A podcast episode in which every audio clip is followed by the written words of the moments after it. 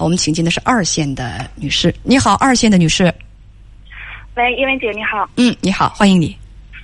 啊，我今年三十五岁，我先生三十六岁，嗯，结婚九年，有一个七岁的儿子。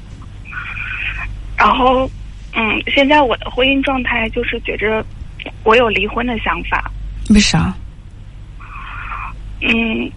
还有就是，如果我要不离婚，我就觉得我怎么改善我的婚姻关系？我觉得现在我就是找不到我们之间问题的一个出口，所以我也没有办法了。是这样，就是呃，我们之间沟通很不顺畅，现在已经有半年多了吧，几乎已经是不沟通了，就留零沟通的这种状态。然后，所以就会出现很多问题。我就觉得我们俩性格也不合，然后对于生活的追求和想要的生活也不一样，所以我觉得很累。然后现在，比如说，但是首先我们俩就是可以肯定的是，都是非常有家庭责任感的人，就对家庭都很负责、很努力，都是在在为这个家去打拼、在拼搏。以前的日子很不好，但是现在就觉着，呃，物质生活条件好了，但是反而彼此的感情就没有那么好了。你跟编辑讲说他是做销售的，你感觉到他把所有的精力都放在工作上了，没有休息日，即使休息也会出差。什么叫做休息也会出差啊？出差不就是工作吗？那还叫休息吗？不，他就是休息。可能他的工作性质就是，如果我不出差了，那可能就是我在家休息了。在我看来，这是一种休息。但是他休息也是在家办公的，从早上八点要忙到晚上十一点。然后，因为我现在是。就是我现在没有工作，在家，所以这种感受让我特别难过。你为什么不工作啊？呃，我之前有过工作，工作我是去年才停的，就是因为我先生是这样，他一直不支持我工作。就是我只要一工作，因为他的相对来说他的收入状况要比我好很多，他可能觉得我为了那个。比如说还三四千块钱，然后出去要牵扯他很多的精力。我工作了，必然我的时间和精力是有限的，他就要分出很大的一部分精力来照顾家庭、照顾孩子。他觉得这样很不值得，因为我我曾经有一段时间工作，牺牲你的工作。对我曾经有我曾经有一段时间工作，他就会哎经常说说，你看你赚这几千块钱哈，都不如我来两个订单来的痛快。然后。还会占用我很多的时间精力。他说：“如果我把这个时间用在工作上，那么，反正就是我能，他能创造更更大的经济效益，所以让我很难受，也很受挫。我曾经有一段时间就是坚持工作了很久，但是后来我觉得承受不了这样的心理压力。你就比如说，我之前我前两个月在准备一个像类似公务员的考试，我进入面试，我进入面试了，但是最后面试没有成功。”然后我心理压力就特别大，但是最后，我觉得他就觉着我这两个月的时间是浪费了，占用了他很多的精力，所以我一出去工作，我就压力特别大，心理压力特别大。我就是他是比较大男子主义的那种，他就觉得我，他他说他说我绝对不会允许，因为我和我的和他那个同学前一段时间在吃饭啊，他就说我绝对不能接受我老婆比我赚的多，如果我老婆比我赚的多，我们肯定就会走不下去。然后他那个。他那个朋友吧，他老婆就开玩笑的说，因为他们对方的夫妻就是女方比男士挣的多，然后他老婆就开玩笑的说，说这样挺好的，你多幸福啊，有人帮你分担生活的压力。但是他就觉着我永远不用出去赚钱，他就可以养着我，但我不喜欢这样，就所以，然后他很无视我的感受，让我觉得特别难受。但是我也很想把日子过好，但是我不知道怎么办。就这么多年，我好像我把所有的时间和精力都投入在家庭上，但是我觉得他也是看不到的。以前我和他提离婚，他可能觉得孩子小，他就会求我，就会哭怎么样的。但是现在我跟他提离婚，他也能接受。就是现在，我觉得我要跟他提离婚了，他还觉着还还挺轻松的，还挺减负的，就没有那么大压力了。他说：“那我这样一个人，我可以出去出国留学，怎么怎么样？我会完成我很多未完成的梦想，一个人挺好的。然后我还能给我儿子，呃，创造更多的财富，打更多的物质基础，很好。他觉得。但是首先。”但是我也要和你说，叶文姐，我也有很多问题，就是我很强势，还有一点可能没有给他足够的尊重，你很强势，碰击了一些底线，对，也碰击了一些底线。你怎样强势了？就我觉着，我和他沟通的时候，是不是用这样的方式的？都是颐指气使、命令型的。哦，那一个这这就很奇怪了。一个大男子主义的男人，像你丈夫那样，会容忍妻子这样对待他吗？他也接受了，一直都是这样的。但是他觉着很委屈，他觉着很没有尊严。他分担家里的任何事情，他都会觉着很没有尊严。他并不是发自内心的为这个家去付出，我我在我看来是这样的。我先说，就插一句嘴，就是关于工作哈，嗯，工作对于我们每个人的意义，我们为什么要工作？我们为什么要工作？当然，工作最大的意义呢，它是能够让我们有吃有喝，维持最基本的就是生活必须的一些需求得到满足。这个我想大家都懂，工作赚钱这是一个呃。就是保证自己生活能够正常运行的事情。那么除此之外，工作还有很多其他的意义。它的意义其实并不完全在于赚钱。喂，能听到我说话吗？啊，能。啊，那就好。他的工作还在于什么呢？他能够工作能够开拓我们的视野，能够让我们成长，能够让我们在工作当中学到更多的东西。而工作还有一个非常重要的作用，就是它能够让我们觉得自己的个人价值。得到承认，它能够让你体会到自己的个人价值。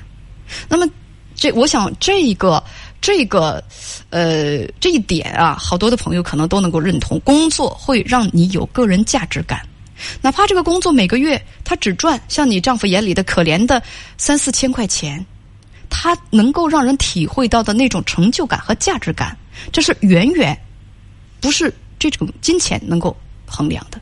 他让你在工作当中你。能得所得到的东西，你能够得到的学习和提升，它也不是多少钱能够衡量的。它能够让你开拓的眼界和增宽的格局，它也不是钱能够衡量的。它能够让你与他人交往，能够让你在工作的过程当中学会协调关系，能够让人成长，这不是三四千块钱就能衡量的。而你丈夫为什么把你的工作贬低至此呢？是因为什么？是因为他觉得衡量工作，工作它的意义就是收入和赚钱。他没有看到工作其他方面对人的不易，尤其是对你的不易。就是换句话讲，金钱能够给你丈夫安全感。他认为他个人的感受要大过你的感受和整个家庭的运行。说实话，我相信你先甭查，等我查完了你再查啊！就咱们两个，就是说，就别加塞儿了。对，工作大家说的对，能够带来人的自信，工作能够带来人的自信。而你丈夫他其实非常明白这个道理。很多人有一些人，你看他必须不停歇的工作，如果哪一天停下了，他自己就会受不了。为什么？因为他的安全感来源于工作。他的最大的安全感来源于工作，有的人的安全感来源于不同的地方，有的来源于人的内修，来源于人的内心，有的来源于工作，有的来源于他人，还有的很多的母亲安全感就来源于孩子。如果孩子不能够给自己安全感，我说孩子哪一天离自己而去了，这个人就轰然就倒塌了。人的安全感来真的真的来自于不同的地方，所以在他来讲，他是无论如何不能够放弃他的安全感之源的。你的丈夫。他因为他自己就觉得这种方式生活方式能够给我安全感，所以我不会在意你的生活方式对你有什么害处，有什么不合理、不公平的地方。换句话讲，你丈夫就是个自私鬼。但是他不认同啊！谁要他认同啊？谁要他认同？大家都有各自的想法，能够认同自己自私的人，我看还是不多的。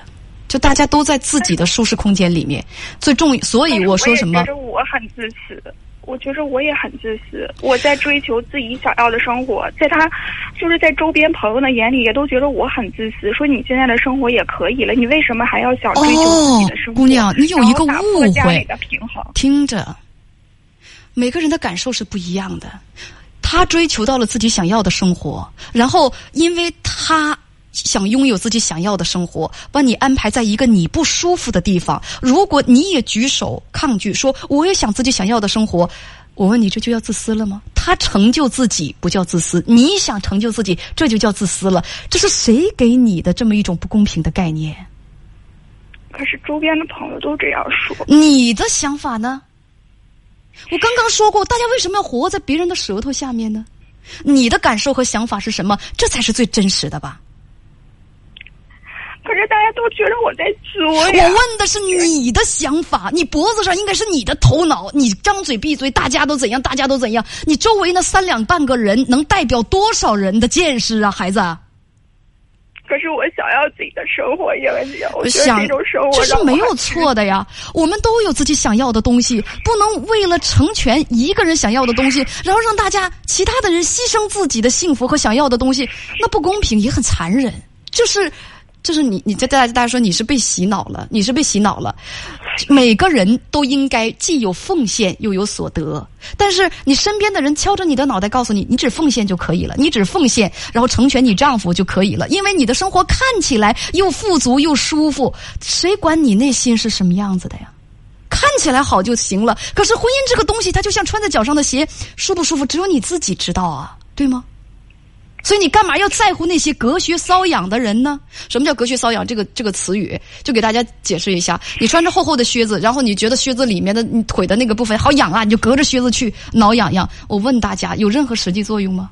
那么靴子那么厚的皮革在外头，所以有一位网友叫水晶珊瑚说，把自己给活丢了。就大家说情非得说需要层次理论，马斯洛的那个那个需求层次需求理论，我们把它一层一层的剥开。对呀，你也知道，所以有有谁有什么实现自我实现的对呀，可是没有一个人，没有一个人管他呢。